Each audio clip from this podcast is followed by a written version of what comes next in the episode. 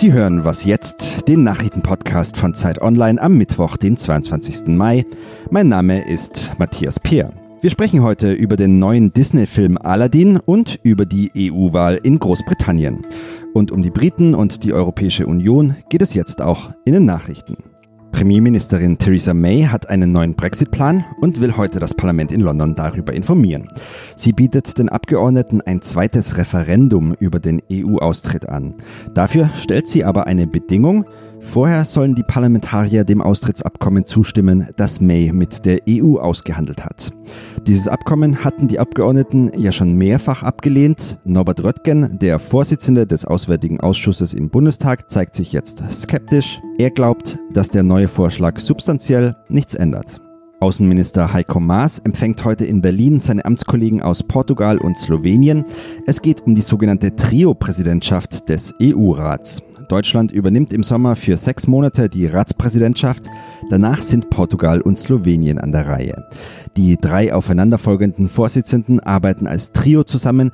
Sie sollen langfristige Projekte koordinieren und können sich außerdem gegenseitig vertreten. Redaktionsschluss für diesen Podcast ist 5 Uhr.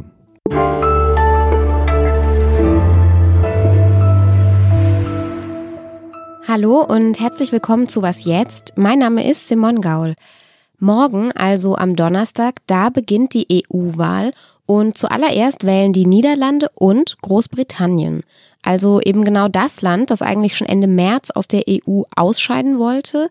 Die Briten wählen jetzt also Abgeordnete, die dann nur ein paar Monate im Parlament sitzen werden. Voraussichtlich bis zum nächsten Brexit-Datum am 22. Oktober. Und wenn die Umfragen stimmen, dann scheint es auch noch so, dass ausgerechnet die neue Brexit-Partei des Hardliners Nigel Farage die meisten Stimmen bekommen könnte. Darüber spreche ich jetzt am Telefon mit unserer Autorin in London, Bettina Schulz. Hallo Bettina. Hallo. Was sagen denn jetzt gerade die aktuellen Umfragen? Wie könnte die Wahl in Großbritannien ausgehen? Äh, die eindeutigen Sieger, das wird die Brexit-Partei sein. Die Brexit-Partei ist ja die Partei, die ähm, Nigel Farage im Januar gegründet hat, nachdem er gesehen hat, dass Großbritannien nun doch bei den EU-Wahlen teilnehmen muss. Und äh, die haben unglaublichen Stimmenzulauf, haben sich in den letzten vier Wochen von 15 auf 34 Prozent nach vorne geschoben, sind also die eindeutigen Gewinner und werden auch die meisten Parlamentarier nach Brüssel schicken. Die Stimmen kommen weitgehend von den Konservativen. Die sind von 16 auf 10 Prozent zusammengebrochen, einfach weil äh, die meisten konservativen Wähler und Brexit-Anhänger vollkommen die Faxen dicker haben und die Politik von May nicht mehr unterstützen und endlich einen harten Brexit haben wollen. Die andere große Bewegung, die wir sehen werden, ist, dass Labour sehr stark verliert, weil Jeremy Corbyn versucht, sowohl die Brexit-Anhänger wie die EU-Anhänger für die Wahl zu gewinnen. Und das funktioniert nicht, weil die Brexit-Anhänger jetzt auf die Brexit-Partei ausweichen und die EU-Anhänger zu den Liberalen übergehen. Und deshalb hat Labour verloren von 24 auf nur noch 16 Prozent der Stimmen. Und die Liberalen, das muss man sich mal überlegen, sind jetzt fast gleich auf mit Labour, nämlich bei 15 Prozent. Die haben also unglaublich stark gewonnen. Dann wird die Brexit-Partei die meisten Abgeordneten nach Brüssel schicken, die ja komplett gegen Brüssel sind und gegen die EU. Was wollen die denn da eigentlich dann? Ja, also man wird höchstwahrscheinlich wieder sehen, dass äh, sie letztendlich eigentlich da gar nichts machen. Ja, also das war bisher mit Nigel Farage ja auch schon so. Der ist dann nach Brüssel gekommen, setzt sich dahin, schwingt große Reden. Dann wird das alles äh, aufgenommen, damit er für seine Partei, Brexit-Partei, Werbung machen kann. Aber an ernsten Debatten hat er sich nie wirklich beteiligt und an Abstimmungen auch kaum. Es ist einer derjenigen, der am wenigsten da auftaucht und so wird das mit den anderen Abgeordneten höchstwahrscheinlich auch sein. Es wird jetzt groß gesagt, dass die da großartig sabotieren können. Das wird aber höchstwahrscheinlich nicht der Fall sein. Äh, das ist von daher nämlich das Paradox. Sie sind auf der einen Seite gegen Brüssel, aber auf der anderen Seite setzen sie sich eigentlich ernsthaft mit der Politik da gar nicht auseinander. Und was kann diese Wahl innenpolitisch für Großbritannien dann bedeuten? Ja, es ist eine massive Niederlage für Theresa May. Die hat jetzt Anfang Juni nochmal die letzte Chance, ähm, den Brexit-Deal, also das Brexit-Gesetz, durchs Parlament zu bringen. Das wird höchstwahrscheinlich auch mit Pauken und Trompeten abgelehnt. Und dann wird sie höchstwahrscheinlich bis Ende Juni zurücktreten müssen und die konservative Partei wird einen neuen Parteivorsitzenden und damit Premierminister wählen. Die Gefahr ist, dass äh, jetzt, weil die Brexit-Partei so stark geworden ist, die Konservativen dann einen Hardliner wählen werden, jemanden, der verspricht, der auch höchstwahrscheinlich einen äh, No-Deal-Brexit durchsetzen wird. Und das könnte zum Beispiel Boris Johnson sein, der sehr populär ist. Und dann haben wir jemanden, an der britischen Regierung, der zunächst mal eine sehr harte Linie verfolgen wird. Ob er damit letztendlich durchkommt und Erfolg haben wird, ist sehr zweifelhaft, aber das wird eine politische Änderung bringen. Danke, Bettina, für diese Einschätzung. Ja, bitte, sehr gern.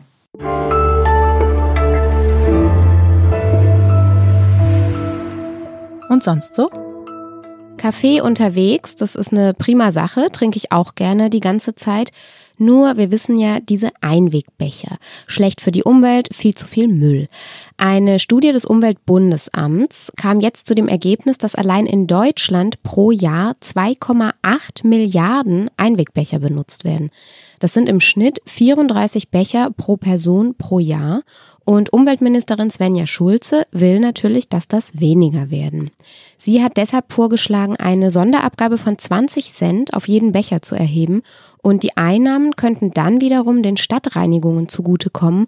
Die sind die, die die vielen Becher jeden Tag aufsammeln und entsorgen müssen. Außerdem sollen langfristig Getränke in Einwegbechern konsequent teurer sein als im Mehrwegbecher. Und das wird dann wahrscheinlich bei allem Umweltbewusstsein das stärkste Argument sein, um die Leute wirklich dazu zu bewegen, den Mehrwegbecher zu benutzen.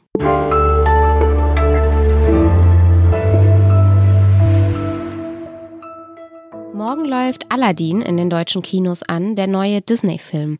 Das ist ja eine Geschichte eigentlich aus Tausend und einer Nacht, gilt als orientalisches Märchen. Doch inzwischen weiß man, wahrscheinlich ist Aladdin gar kein orientalisches Märchen, sondern vielmehr ein europäisches. Was das mit dem Film zu tun hat und ob der sehenswert ist, darüber spreche ich jetzt mit Fabian Goldmann. Er ist freier Journalist und Islamwissenschaftler und er hat sich Aladdin schon angeschaut. Er ist jetzt bei mir hier im Studio. Hallo Fabian. Hallo. Der Aladdin-Film, der hätte, wenn es nach Disney gegangen wäre, eigentlich schon früher in die Kinos kommen sollen. Aber es gab Probleme bei der Besetzung? Was genau war da los? Also Fans haben Disney vorgeworfen, dass sie Whitewashing betreiben würden. Das heißt, dass eigentlich arabische Rollen mit weißen amerikanischen Schauspielern zum Beispiel besetzt werden.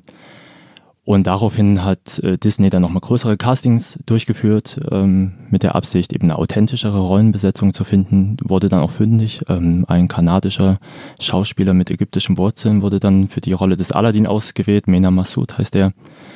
Und für Jasmin hat man eine Britin gefunden, die indische Wurzeln hat. Ist dieser Vorwurf damit jetzt entkräftigt? Also ich glaube, aus Sicht vieler Kritiker war der Vorwurf dann äh, entkräftigt. Meiner Meinung nach hätte man sich den Aufwand allerdings sparen können, weil Aladdin im Kern kein arabisches Märchen ist und auch nicht authentisch das Leben im Mittleren Osten wiedergibt. Aber trotzdem transportiert Aladdin ja für viele so ein Bild vom Morgenland, von der arabischen Welt. Ich glaube, viele haben ja Aladdin-Bild halt von dem 1992er Zeichentrick Aladdin, der halt schon so ein sehr arabisches äh, Setting hat. Das ist aber auch sehr indisch, wenn man genau hinschaut. Disney hat sich damals aber nicht an irgendeiner vermeintlich arabischen Ursprungsgeschichte orientiert, sondern der 92er Aladdin ist selbst Produkt einer langen literarischen Tradition. Wenn man die bis zum ihren Ursprung zurückverfolgt, landet man nicht bei irgendeinem arabischen Geschichtenerzähler in Damaskus, sondern man landet im Jahr 1712 in Paris da gab es den französischen Orientalisten Antoine Galland und der hat die erste Komplettfassung von Tausend und einer Nacht veröffentlicht. Und da taucht äh, Aladdin eben zum ersten Mal auf. Antoine Galland hat sich selber an einem alten arabischen Manuskript, äh, ebenfalls namens Tausend und einer Nacht, orientiert das Problem bei dem war allerdings, das ging nicht 1001 Nacht lang, sondern brach abrupt nach 282 Nächten ab. Und von einem Aladdin war da gar nichts zu finden. Auch andere bekannte Geschichten aus 1001 Nacht ähm, sind da nicht drin, sind Band der Seefahrer zum Beispiel. Das heißt, die hat er sich dann selber ausgedacht? Genau, er hat dieses Ursprungsmanuskript auf Französisch übersetzt und veröffentlicht und das war ein Riesenerfolg. Und das französische Publikum verlangte nach immer mehr solchen orientalischen Märchen. Und so hat er sich hingesetzt und ähm, es gab dann noch einen ähm, syrischen Bekannten von ihm, der auch in Paris gelebt hat, der ihm dabei geholfen hat, Hanna Diab. Weißt du, wie Tausend und eine Nacht äh, in der arabischen Welt rezipiert wird, wie die Leute dort das so finden? Ja, das ist ganz interessant. Wenn man heute in irgendeinen arabischen Buchladen geht, in Kairo oder so und nach Alf Laila wa Laila fragt, also Tausend und eine Nacht, dann bekommt man sehr wahrscheinlich eine Übersetzung von dem französischen Original. Also, also die französische sogenannte Übersetzung von Antoine Galland, das ist das Original Tausend eine Nacht. Es ist eine europäische Fantasie des Orients. Es ist nicht ein tatsächliches Abbild von irgendwas, was tatsächlich in arabischen Ländern passiert ist. Und das gilt eben jetzt auch für den Film. Genau. Wenn man sich den Film heute anguckt, dann spiegelt er auch wieder, was heute in Medien oder in der Gesellschaft allgemein gewünscht und debattiert wird. Also es gibt ja in der Neuverfilmung eine sehr starke feministische Komponente. Ich weiß nicht, ob ich was spoilern soll. Ich lasse es mal. Was in der Ursprungsgeschichte völlig undenkbar war. Danke, Fabian. Bitteschön. Das war was jetzt für heute. Mein Name ist Simon Gaul. Ich sage Tschüss und wenn Sie wollen, gehen Sie ins Kino, schauen Sie Aladdin, schreiben Sie uns eine Mail, wie Sie ihn fanden oder auch, wie Ihnen unsere Sendung gefallen hat, was Sie für Themen vermissen, was Sie gerne hören würden. Unsere E-Mail-Adresse ist wie immer wasjetzt.zeit.de und eine neue Folge gibt's morgen.